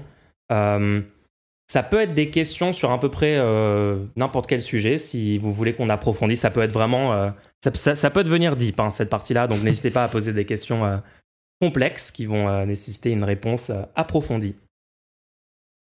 Ou, ou des questions un peu random. Ou des questions random. hein. Faites ce que vous voulez, c'est ouvert. hein, C'est ouvert. Ok, bon, là c'était vraiment un énorme. euh, un énorme. Petit euh, état des lieux. euh, état des sur lieux Le, le sur- web, la technologie. Ouais. C'est bien de parler de ça. Je trouve ça intéressant. On n'en parle pas assez. J'espère qu'on vous a pas trop noyé de, de tech. Sortons un peu de tout ça. On va parler maintenant de la police française. Bon, la technologie, reparlons un peu de technologie. Ouais, c'est vrai que c'est pas vraiment le. C'est pas vraiment la meilleure situation ce qui se passe actuellement en France. hein. Je t'avoue que euh, je m'en passerais bien. Même de ce sujet, mais bon, faut qu'on en parle qu'on en parle un petit peu. Grosse semaine, du coup, cette semaine, au niveau de la police, globalement. Beaucoup de violences policières supplémentaires, mais surtout cet énorme mouvement de euh, d'arrêt maladie non vérifié comme étant euh, légitime, disons. Donc euh, plein de policiers, des centaines de policiers se sont mis en, en arrêt cette semaine euh, pour dénoncer le fait qu'un de leurs collègues a été mis en détention provisoire car euh, il aurait agressé et frappé une personne pendant le- les émeutes pour Naël et toute cette situation-là. Euh, très très grave, hein, la personne est, blessée gravement, c'est Eddie. Vous avez sans doute ent- entendu parler de ça. Euh, donc voilà, il y a eu tous ces événements-là. Je ne vais pas revenir en détail dessus parce que c'est pas c'est pas vraiment de ça que je veux parler. Moi, je veux vraiment parler des policiers qui résistent à la pression politique actuelle, parce que vous savez sans doute que euh, les syndicats de police ont soutenu du coup cette, ce, ce mouvement de certains policiers, qui est, qui est quand même pas majoritaire, c'est quand même, on rappelle, c'est moins de 1000 policiers en France sur des dizaines de milliers de policiers, donc faut, faut un peu garder mesure. J'ai- entendu euh, des gens dire que euh, tous les commissariats cette semaine étaient à l'arrêt, euh, que c'était totalement généralisé. Alors non, c'est techniquement pas la, situation, restons factuels. Mais ça reste, pour moi, ça reste très très problématique. hein. Le fait de défendre tes collègues qui ont juste gratuitement tabassé une personne pour aucune raison apparente, pas, pas foufou. Mais je veux revenir sur les policiers qui résistent à ça, parce que c'est assez stylé de voir qu'il y a des gens qui, résistent aux pressions. Euh, donc cette semaine, le média a invité euh, un policier, donc c'est Anthony Caillé. Et Anthony Caillé dénonce en fait entièrement cette situation, demande des réformes fortes au sein de la police. Euh, et juste pour préciser, du coup, c'est le secrétaire national du syndicat de police CGT Intérieur. Est-ce que tu étais au courant que la CGT avait un, un syndicat euh, dans la police? Je, je l'entends très peu. euh. Alors, je On sais, n'entend pas, jamais parler de ça. je sais pas si c'est parce que c'est pas médiatisé ou si c'est parce qu'ils prennent pas souvent la parole. En fait, pendant longtemps, moi, on m'a dit oui, il y a un, devoir de réserve, donc on n'entendra quasiment jamais la police s'exprimer sur quoi que ce soit. Puis d'un seul coup, il y a eu plein de, de syndicats euh, qui semblaient être de droite ou d'extrême droite qui ont pris la parole et il n'y a pas eu de ré- répercussion. Ouais, parce que je pense que le, le devoir de réserve, c'est un peu plus pas, subtil que ça. Ils peuvent prendre des positions. Ils peuvent dire le, le problème de la police, c'est la justice. Il y a pas, ça ah, marche le- Visiblement. visiblement. hein. Mais euh, ouais, donc déjà, déjà pour vous informer qu'il y a des syndicats de police qui ont l'air de demander des changements dans le bon sens quand même dans toute cette situation. Et oui, tu dis, t'entends jamais parler de la CGT euh, intérieure, mais en fait, c'est aussi parce que le gouvernement ne les invite jamais. Ils sont jamais considérés comme un interlocuteur euh, euh, genre mis en avant ou de premier plan dans les médias quand il s'agit de syndicats de police au sens large. Et notamment cette semaine, quand Darmanin a reçu les, syndicats policiers, ils ont reçu les syndicats d'extrême droite, ils n'ont pas reçu la CGT intérieure, ils n'ont pas été invités, bizarrement. Alors qu'en fait, c'est techniquement le syndicat de police qui propose les, les changements les plus constructifs a priori, hein, parce que euh, si on regarde un petit peu euh, ce que propose ce syndicat, alors il demande à ce que euh, déjà les policiers soient équipés de caméras. Moi, j'ai toujours soutenu cette idée-là. Je pense que c'est c'est une très bonne chose. Ça Ouais. nous permet juste d'avoir plus de, de preuves sur ce qui s'est passé réellement lors de toute interaction entre la police et la population. Et honnêtement, je, je, je dis pas non à ce qu'on ait plus de transparence et d'informations sur euh, ce qui se passe là-dessus.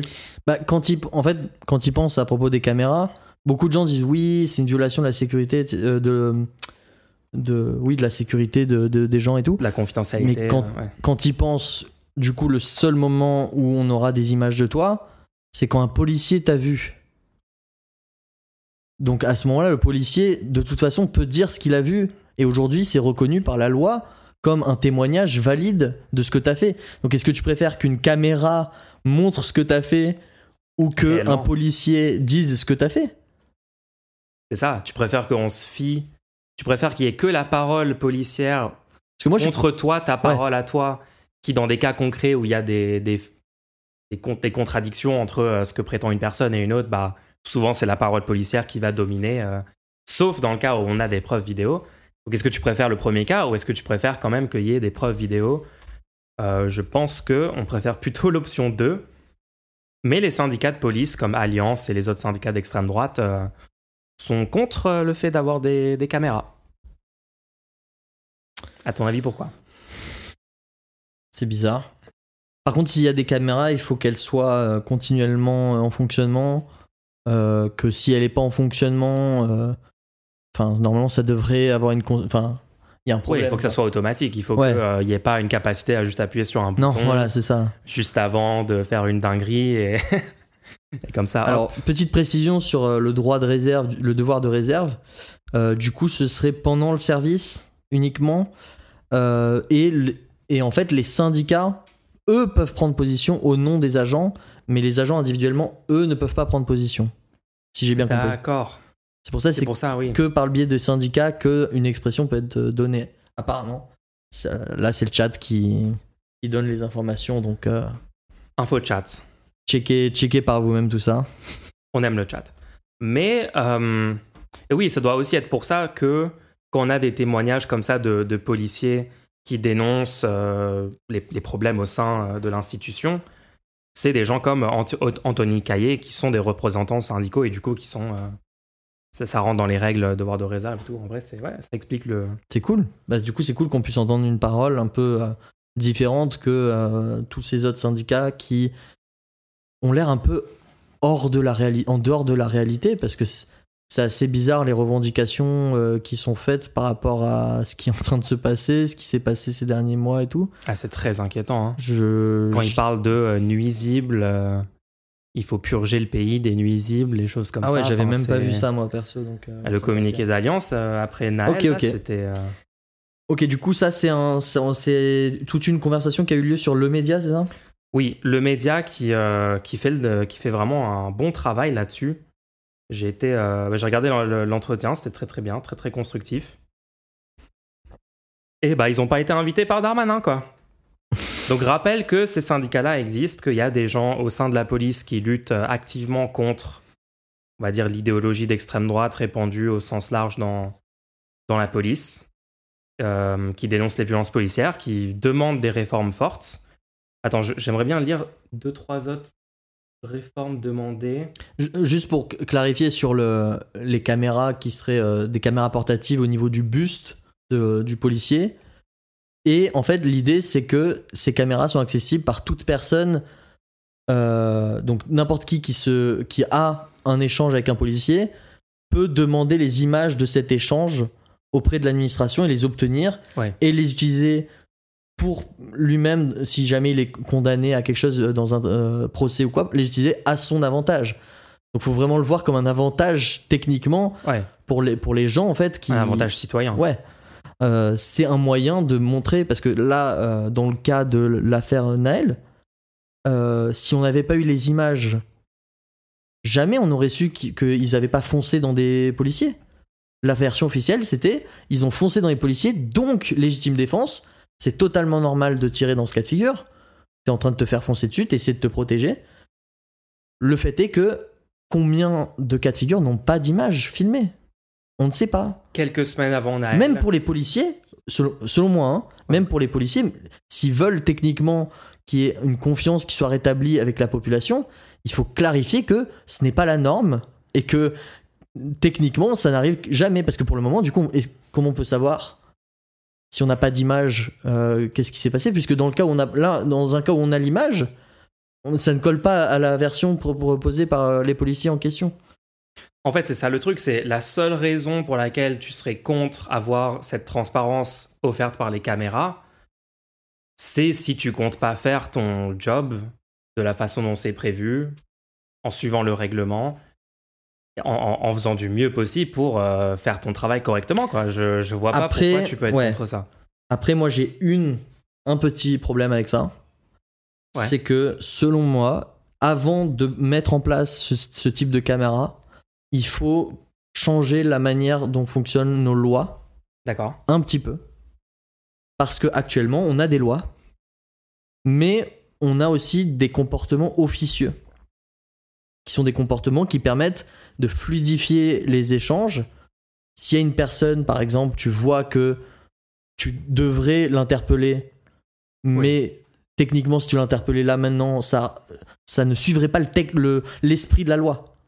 Ah oui, oui, je vois ce que tu veux dire. Donc normalement tu devrais l'interpeller, mais en fait elle est en train d'aller changer son truc. euh, tu- elle te montre le rendez-vous qu'elle a et tu dis bon euh, c'est fait bon. techniquement un truc Voilà. illégal, mais il y a une justification. Alors que là tu euh, vas, prévue dans tu la vas loi, oui. prendre la voiture qu'elle était en train d'aller ramener, réparer, tu vas la mettre à la casse ou je sais pas quoi, tu vois. Et du coup, ton a- supérieur pourrait dire Ah, mais regarde là, t'aurais dû. T'aurais dû la l'interpeller. la loi, et puis ton Ouais. excuse euh, tient pas, quoi. Et regarde sur la vidéo. Ouais. Moi j'ai un énorme problème avec ça, c'est-à-dire qu'au fur et à mesure qu'on est en train d'informatiser euh, les procédures, on perd l'officieux, on perd la fluidité qu'on peut avoir, le, le- le caractère humain qui permet de dire bon, ce que moi mon boulot, c'est pas de mettre une contravention, mon boulot c'est d'empêcher des accidents, de, de faire en sorte que les gens respectent le code, tu vois? Ouais. Le, le but n'est pas d'appliquer des règles, c'est un moyen. Les règles qu'on applique sont un moyen qui permettent de mettre en place quelque chose. Les règles peuvent jamais être parfaites et prendre Non. en compte 100% des cas de figure de la complexité réelle. Donc, euh, l'officieux existera toujours dans, dans ces trucs-là. Et il faut trouver un moyen que ça retombe pas sur le policier, par exemple, euh, où il se sent, du coup, il se dit, bah, je suis obligé de le faire, je suis désolé, je suis obligé de le faire. Et tout le monde dans cette situation dit, bah, c'est totalement con ce qui est en train de se passer parce que Ouais. euh, n'importe qui qui aurait vu ça aurait dit, bah non, mais vas-y, laisse-lui euh, aller euh, changer son clignotant, je sais pas quoi.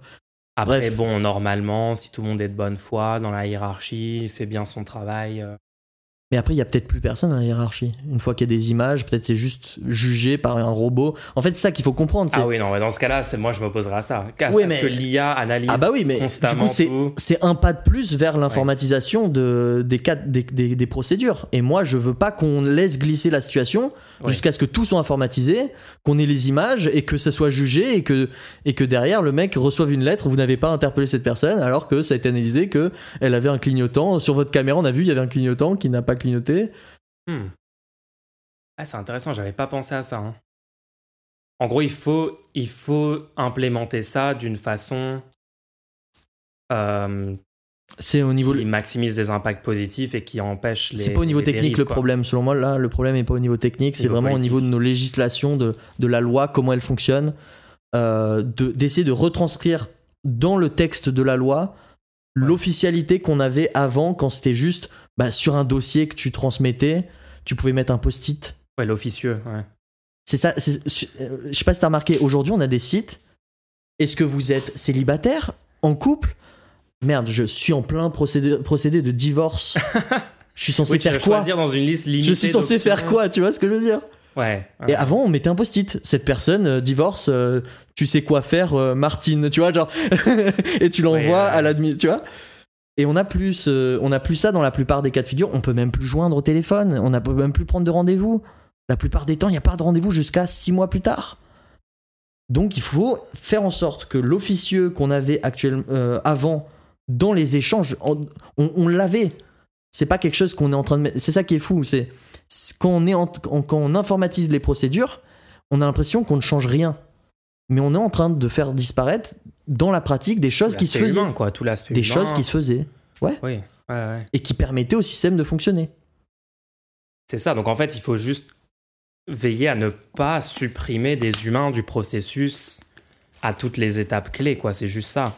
Donc se implémenter la technologie quand c'est positif et, et pas.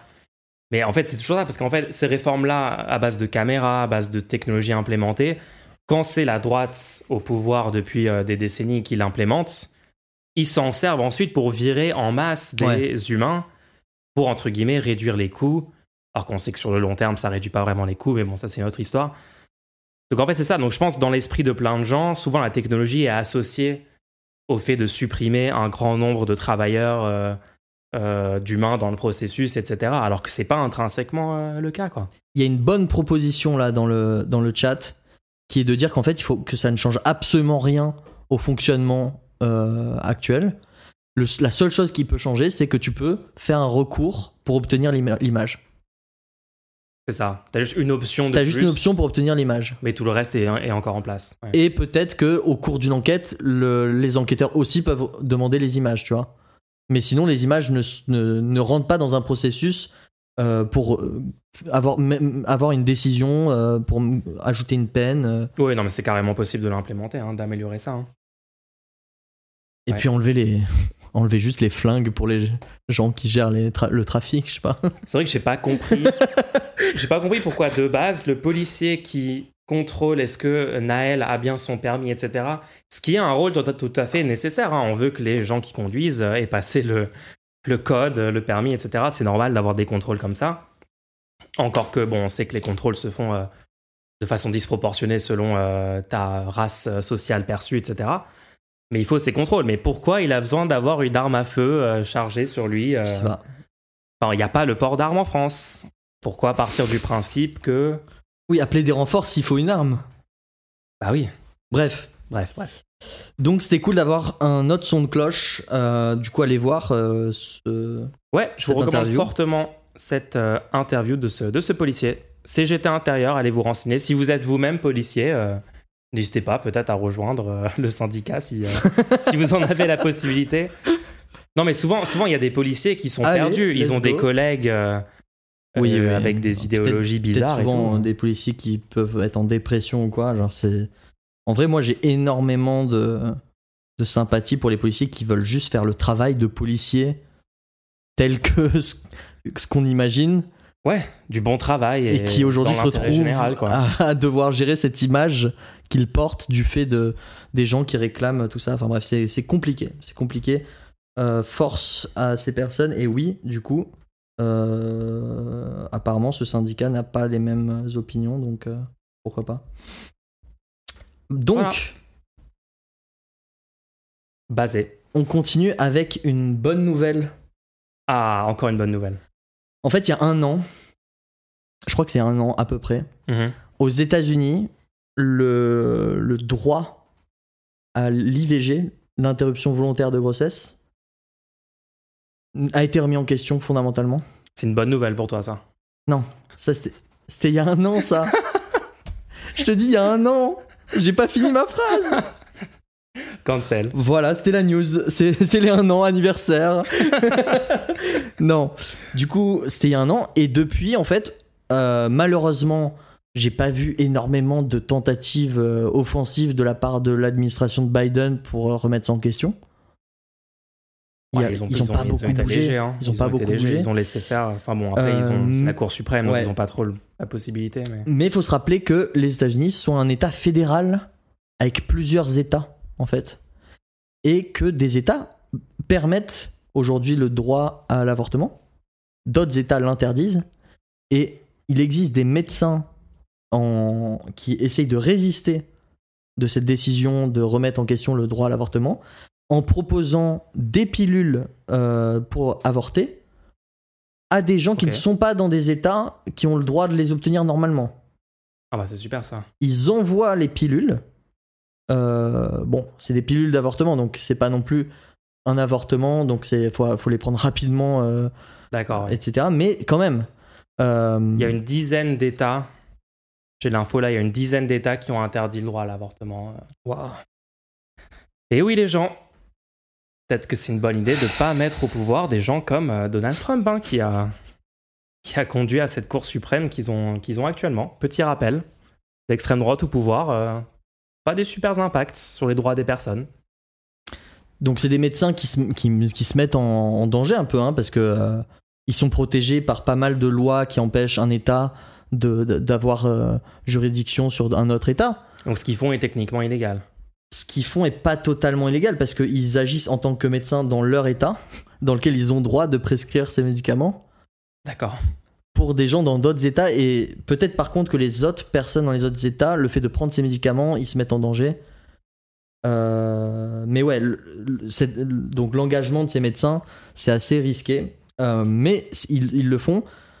Moi, j'ai carrément entendu parler de personnes qui ont dû déménager complètement pour pas avoir peur que si un jour ils ont besoin d'avorter, ils se retrouvent euh, en prison. C'est complètement je suis fou. désolé, je suis obligé de rire tellement c'est horrible. Euh, C'est complètement fou. En tout cas, super de la part de ces, de ces médecins. quoi. C'est vraiment de la résistance active euh, contre une suppression des droits des gens. Donc, euh, on les salue. On les salue. Bravo. Donc, moi, je voulais aussi, du coup, en, en- genre enchaîner sur le fait que c'est bientôt les élections aux US Oui. et que euh, j'ai un peu peur. Donc rassure- rassure-moi, s'il te plaît. On adore. Rassure-moi. rassure-moi. Oui, donc, trucs donc pour me rassurer. 2024, c'est novembre, c'est ça? Novembre 2024, je pense? Est-ce qu'on va pouvoir remettre en question cette décision de l'an dernier? Est-ce qu'ils vont comment comment ça se passe? Je sais plus. Je sais Parce plus c'est quand la prochaine fois qu'on a le- qu'ils ont l'opportunité de euh, changer la Cour suprême. Mais malheureusement, cette décision sur le droit à l'avortement, sur Roe v. Wade, c'est la Cour suprême. Et la Cour suprême est très majoritairement euh, acquise aux républicains. Je pense qu'ils ont même genre deux ou trois sièges d'avance sur les démocrates dans, dans la Cour. Donc, euh, je sais pas, hein, les gens, je sais pas. En tout cas, c'est très inquiétant. Mais euh, oui, sur les, sur les élections. Donc sur les élections, visiblement, ça va être, euh, ça va être Biden ou Trump. Alors on n'est pas trop sûr encore qui va être le candidat officiel des, des républicains entre Trump et DeSantis. Je pense que ça sera Trump personnellement. DeSantis, sa campagne a l'air d'être catastrophique, ça a l'air d'être en roue libre. Honnêtement, j'ai Même plus d'informations là-dessus. J'ai pas vu les sondages encore là-dessus. Il a été sondages. jugé officiellement pour euh, viol, non? Trump Ouais. Ouais, pour, euh, je sais plus si c'était Et tu penses qu'il ou pourrait quand même euh, Je pense que malheureusement, ouais. hein. Enfin, regarde, regarde les fans de Trump. Les fans de Trump sont toujours ultra motivés. Sa base est toujours là, quoi. Et sa Bon, base du le coup, soutient malgré tout. On verra ça. ça. Euh, mais ouais, il- faudrait vraiment qu'il y ait une, faudrait vraiment qu'il y ait une vague de, pour repousser tout ça parce que. Il y a une bonne raison de penser que Biden gagnera quand même Ouais. si c'est Biden contre Trump. Si tu regardes les dynamiques électorales, les jeunes sont beaucoup moins favorables aux républicains. Euh, même globalement, le, Parti républicain, en fait, depuis plusieurs années, euh, a quand même beaucoup parlé des sujets, entre guillemets, sociétaux, genre par exemple les personnes trans, les choses comme ça, les droits des LGBT. Euh, Il y a un énorme temps de parole utilisé pour parler de ces sujets-là. Alors que, par exemple, en 2016, Trump avait vraiment axé sa campagne sur je vais ramener les jobs euh, Ouais. industriels, les trucs de manufacture euh, dans le Midwest, dans des endroits où beaucoup de- d'emplois ont été délocalisés en Asie, dans d'autres dans d'autres endroits. Euh, et, et même récemment, c'est marrant parce que Trump a fait un petit commentaire là-dessus en disant, il a dit un truc du style, vous me demandez toujours de parler des personnes trans et tout. Euh, moi, je m'en fiche un peu de ce sujet. Enfin, un, tru- un truc dans ce ouais, style, il a tu vois. essayé de, de repartir quoi. Ouais, mais en fait, en fait, euh, et, et en fait, mais les républicains continuent, même Trump, etc. Ils continuent à, à vraiment mettre ce, ce focus sur euh, des paniques morales, hein, disons le terme, c'est des paniques morales. Le fait que, soi-disant, les livres pour enfants seraient contrôlés par le lobby LGBT, le lobby trans, pour groom, enfin, faire du grooming d'enfants, des trucs bizarres comme ça, complètement invérifiés. Euh, mais en fait, je pense que ça a une utilité réduite. Je pense qu'il se coupe pas mal de, beaucoup de gens parce que ça donne l'impression qu'ils se radicalisent vraiment sur des, euh, sur des sujets très ponctuels, très spécifiques qui ont peu de connexion avec la vie quotidienne de la majorité des, des Américains. Quoi. Euh, donc beaucoup de gens disent que le fait qu'ils aient beaucoup changé rhétoriquement et qu'ils soient allés sur ces sujets-là va sans doute leur coûter dans les prochaines élections.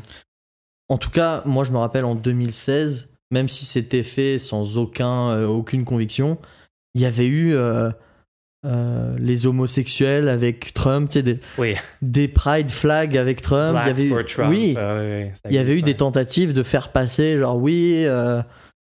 On est quand même on ok est- là-dessus, machin. Et aujourd'hui, ce serait impossible de faire ça. Et il y a tout un public qui sait très bien ce qui- ce qu'il en est. Oui, oui.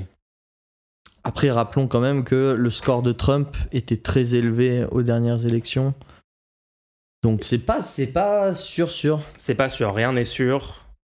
Après, Après, je parierais quand même sur Biden, quoi. juste rappelle que Biden, c'est le statu quo quand même. hein. C'est pas non plus. euh, Il y a eu des choses qui vont dans Non, le je bon sais sens, mais bon. le but c'est quand même de d'empêcher le Clairement, clairement. Mais moi, j'étais très déçu qu'il n'y ait pas vraiment. euh, visiblement, il n'y aura pas de primaire démocrate euh, comme il y a, comme y a d'habitude, quoi. Bernie Sanders, par exemple, a euh, décidé de pas se présenter aux primaires en disant je veux pas diminuer les chances de victoire de Biden, il faut absolument euh, que les démocrates gagnent. Alors que pourquoi, dans ce cas-là, il s'est présenté en 2016 aux primaires et pour rivaliser avec euh, Hillary Clinton Pourquoi en, en 2020, euh, pareil? En 2020, il était super bien parti. Il avait gagné les premières élections dans la primaire démocrate parce que c'est État par État, donc c'est vraiment étape par étape. État par État. Et il avait, gagné, je crois c'était. euh, c'est quoi C'est le Nevada qui commence? Enfin, je sais plus c'est quel État exactement. Mais c'était bien parti. Et les gens, les gens, les démocrates un peu plus à gauche, donc je rappelle, Bernie Sanders, c'est vraiment l'aile gauche du Parti démocrate. Ça serait l'équivalent pour. euh, la France, ça serait l'équivalent ouais, de la NUPES, en gros, en termes de programme. Peut-être un peu moins ambitieux que la NUPES sur certains points. Euh, mais voilà, c'est ça, Bernie Sanders. Il était bien parti. Et on se disait, après sa victoire des premières primaires, on s'est dit, attends, mais il va peut-être être le candidat euh, face à Trump en 2020. Et, au final, bon, c'est ce qui s'est passé. Hein. Biden, etc. Il y a eu plusieurs victoires pour Biden, et puis ensuite, il y a eu un abandon. Je suis très déçu que, pour 2024, euh, il n'y ait pas à nouveau un, une candidature de l'aile gauche du Parti démocrate. En tout cas, c'est pas encore annoncé officiellement, donc on, on verra. Mais bon, Sanders n'y va pas. Ocasio-Cortez, c'est pas impossible, mais de ce que j'ai compris, ça va pas se faire. J'ai du mal à comprendre, hein, honnêtement. qui est pas du tout. Pourquoi est-ce que l'aile progressiste des démocrates euh, semble un peu abandonner le, l'idée d'avoir une candidature plus à gauche que Biden, quoi, je sais pas. Je sais pas, peut-être il y a des choses qui ont été promises euh, en arrière-plan. euh. Ouais, on sait pas. Il y a des gens, il y a des gens qui critiquent euh, cette aile progressiste et ces personnes en disant euh, qu'ils ont trahi, etc. Alors je sais pas trop. hein. Mais bon, on verra, on continuera d'en parler. Ouais, mais juste. En fait, moi, je voulais rappeler cette news parce qu'il y a des gens sur le terrain qui essaient de faire le taf. Il y a des gens euh, euh, qui. Mais, mais en fait, juste pour rappeler, une élection de l'extrême droite, du fascisme, ne laisse pas indemne le pays, ne, ne permet pas une grande reconstruction, ne permet pas de repartir, euh, de dégoûter les gens. J'ai entendu des gens dire oui, ça va dégoûter les gens de l'extrême droite. Oh non, aujourd'hui, tout le camp républicain est devenu limite nazi. C'est une catastrophe. Ils se sont Ils radicalisés. se sont radicalisés et pourtant, derrière, qu'est-ce qu'ils gagnent? Le truc qui aurait gagné, genre, c'est du Clinton, c'est enfin, c'est le truc qui aurait gagné, c'était l'alternative à Trump en 2016. D'avoir fait passer Trump, ça fait passer qui après? Littéralement l'alternative que tu aurais pu avoir dès maintenant. Sauf que maintenant, toute la moitié du pays est devenu d'extrême droite. Non, non, non, s'il vous plaît, regardez ce qui est en train de se passer, regardez les conséquences pour toutes les personnes qui vivent aux États-Unis, qui vivent dans les pays où il y a des, des, des, des personnes d'extrême droite qui sont élues comme ça. Ça a des conséquences sur le long terme, ça fait reculer le pays de plusieurs euh, dizaines d'années. Euh, Trump a quitté littéralement des accords de désarmement avec des pays. Donc il nous a rapprochés d'un état de guerre mondiale. Genre c'est juste comprenons que ce n'est pas une solution de de- d'amener le pire en fait. Beaucoup de démocrates, par exemple, se sont dit je vais pas voter pour euh, Clinton ou des, ou des gens plus à gauche, enfin des gens plutôt de, de la gauche. euh, ouais, Bernie, etc. n'est- Bernie n'est pas un candidat, donc je vote pas. Il y a tout ce mouvement Bernie or Bust euh, qui avait eu lieu à l'époque et encore en 2020 et tout, en disant euh, Ah non, on va pas voter pour le moins pire, on va s'abstenir, etc. Imaginez deux secondes la timeline où Clinton gagnait en 2016.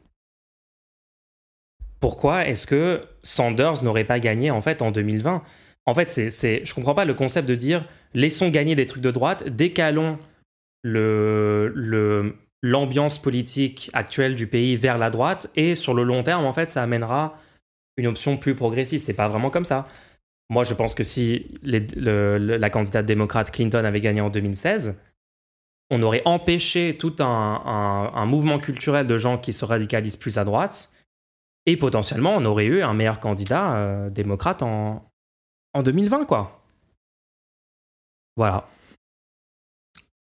Ok. Donc, euh, réfléchissez à vos, à vos choix électoraux parce que ça a un impact. Voilà. Conclusion de ce, de ce segment.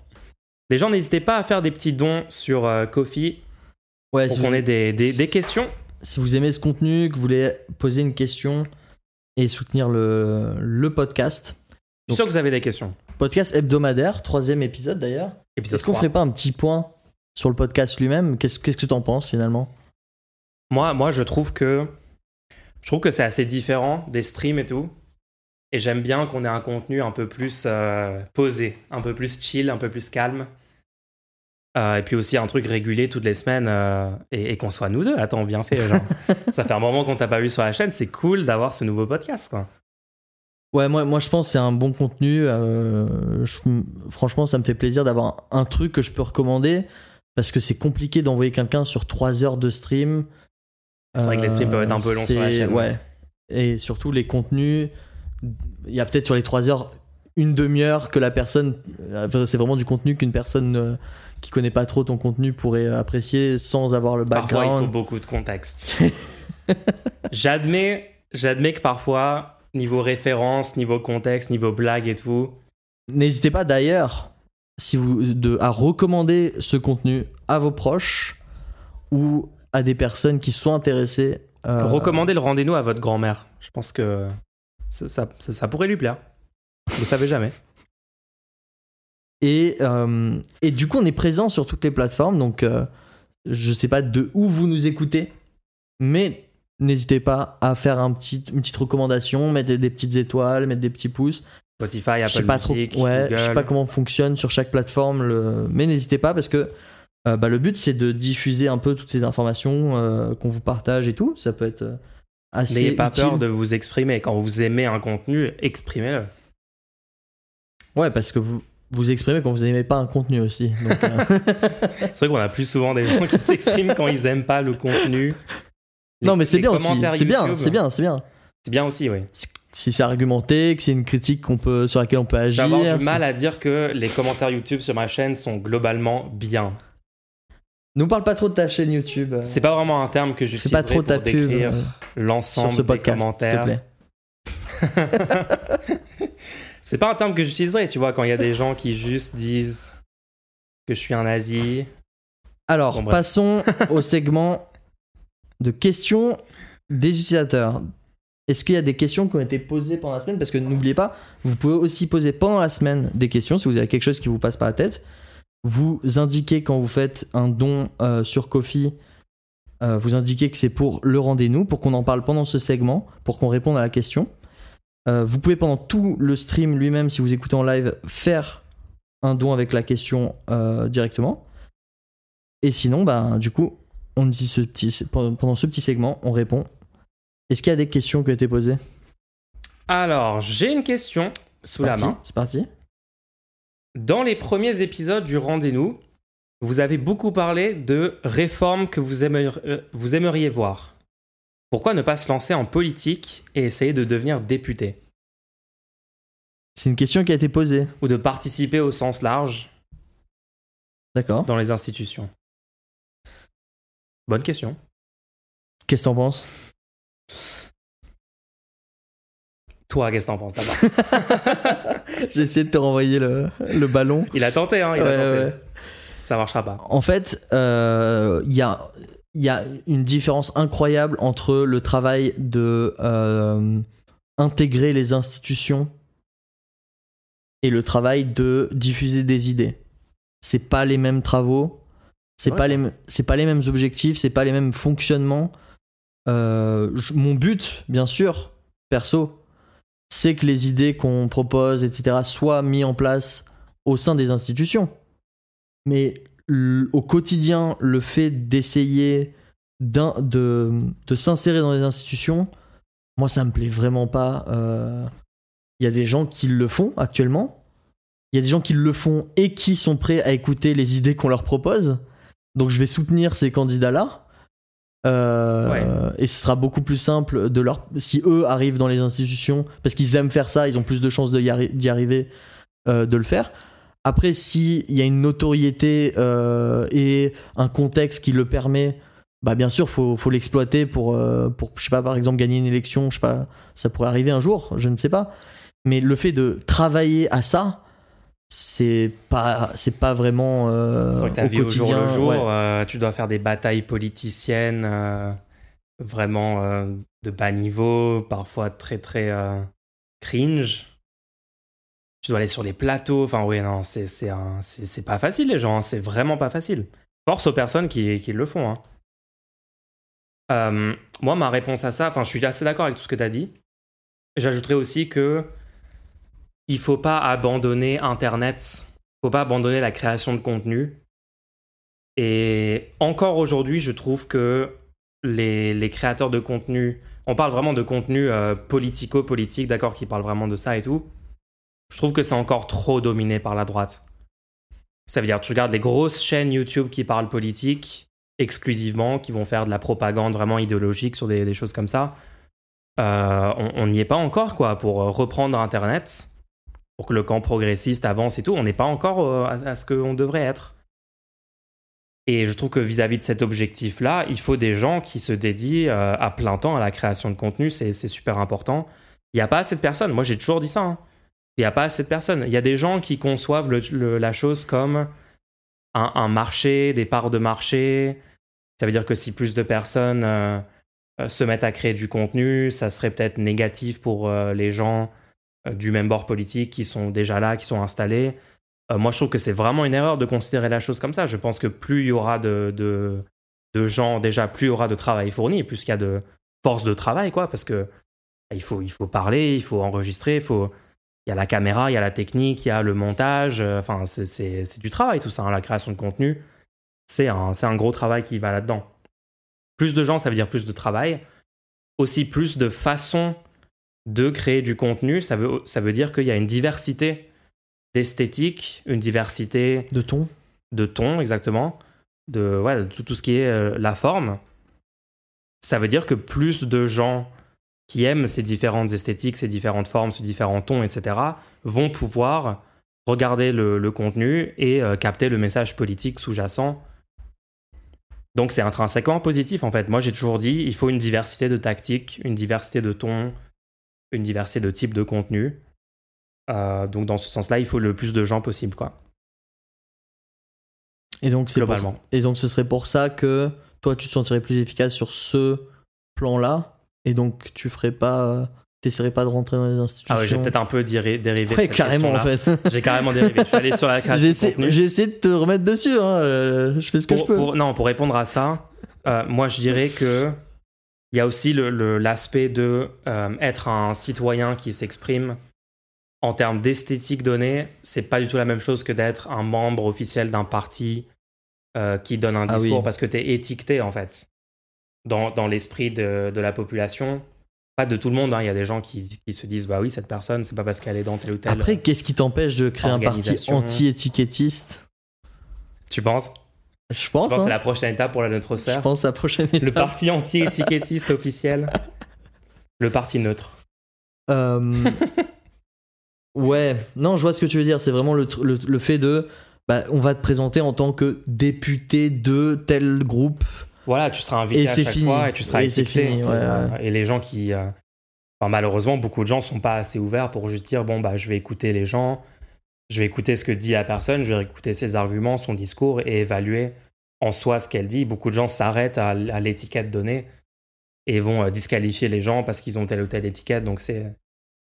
C'est aussi en, termes d'efficacité, je trouve qu'il il y a des avantages à ne pas faire partie d'un- d'une structure officielle. Est-ce que t'as pas peur que plus il y a de gens, plus il y a de contenus différents, plus il y a de tons différents euh, Est-ce que t'as pas peur que dans ce cas de figure, on aurait un discours flou et que les gens comprennent plus du tout euh, quel est l'objectif euh, progressiste Alors ça dépend. Ça dépend vraiment de quel est le fond véhiculé euh, au niveau des idées par le, le contenu lui-même. D'accord Euh, que tu peux, tu peux très bien véhiculer les mêmes idées avec un ton différent, par exemple en passant par. D'accord, donc toi tu parles vraiment de la forme, Ah oui, je parle vraiment de la forme. mais le fond Ouais. doit rester cohérent entre plusieurs. euh, Moi, je pense qu'il y, y a un socle. Ok, là, on parle vraiment dans des. Bah oui, mais il on faut- part loin. Et on a besoin de, on a besoin de parler de ces sujets. Alors moi, je, je pense qu'il y a un socle de choses où il faut que tout le monde euh, soit euh, sur la même ligne, sur l'antiracisme, sur euh, être pro-démocratie, euh, sur des choses vraiment genre, c'est pas compliqué, hein, c'est vraiment des choses très fondamentales pour l'intérêt général. Après, je pense que c'est ok s'il y a des gens qui ont des divergences au Ah oui, niveau oui, oui. du projet long terme, par exemple, Bien tu vois sûr, bien sûr. quand on parle avec des gens euh, qui sont euh, peut-être plus anarchistes ou, ou la- ou qui ont certaines étiquettes, qui se disent anarchistes, pour être, Merci. pour être précis. Je sais que ça t'a trigger quand j'ai dit ça. bon, quand on parle des gens qui se disent anarchistes, c'est juste un exemple que je prends. On peut avoir des divergences sur le projet long terme, mais tant qu'on peut se mettre d'accord sur les prochaines étapes, sur le Ouais. court et sur le moyen terme, Il n'y a aucune raison que ce soit pas cohérent. Le... Ouais, le je trouve que ces, ces contenus-là Mais peuvent est-ce qu'on n'a être pas un positifs, tu vois. Est-ce qu'on n'a pas un très bon exemple justement avec ta chaîne YouTube, tes streams, ma chaîne YouTube, ce podcast qui essayent tous de diffuser des idées, On tente. mais qui proposent des formes différentes, des tons différents. Euh, je, pense, je pense que c'est plutôt un bon exemple. Après, on Bah, s'est peut-être écarté un peu de la question. euh, Ici, on a les mêmes avis que ce qu'on dit sur les autres contenus. Mais c'est pas dans un format débat où on va débattre avec un euh, Alors là, je suis pas d'accord avec toi. suprémaciste blanc. tu veux lancer un débat sur ça actuellement dans le podcast Ce qui- me donne raison.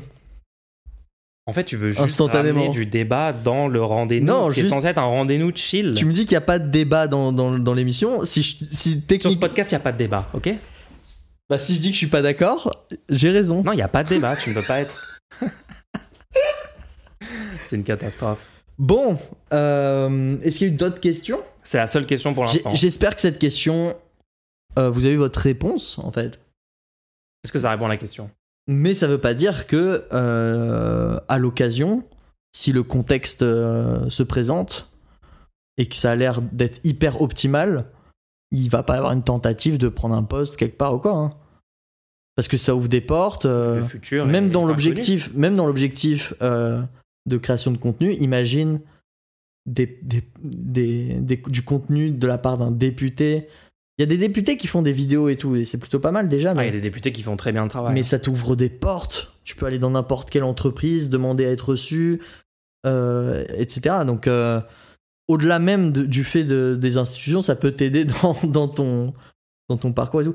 Après, bien sûr, comme je l'ai expliqué, la vie au jour le jour pour réussir techniquement, Ah, c'est autre chose. hein.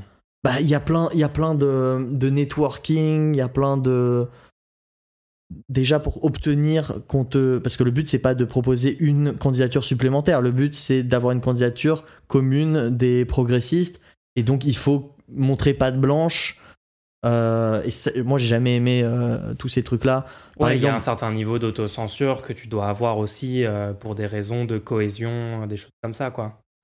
Moi, je me rappelle, j'ai déjà mis, des affiches pour Ouais. des campagnes électorales. Et ce qui m'avait fait trop rire, c'est que moi, j'ai juste récupéré ces affiches et je les ai mises. Personne savait techniquement que je mettais ces affiches. Ouais, ouais.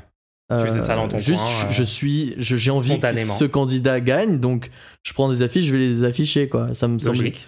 J'ai dû en faire deux, trois, tu vois. je- Moi, je peux comprendre la démarche. Voilà, et ben quelqu'un m'avait dit euh, Mais attends, mais tu fais tout à l'envers Parce que normalement, les gens doivent savoir que tu mets des affiches, sinon ça te sert à rien.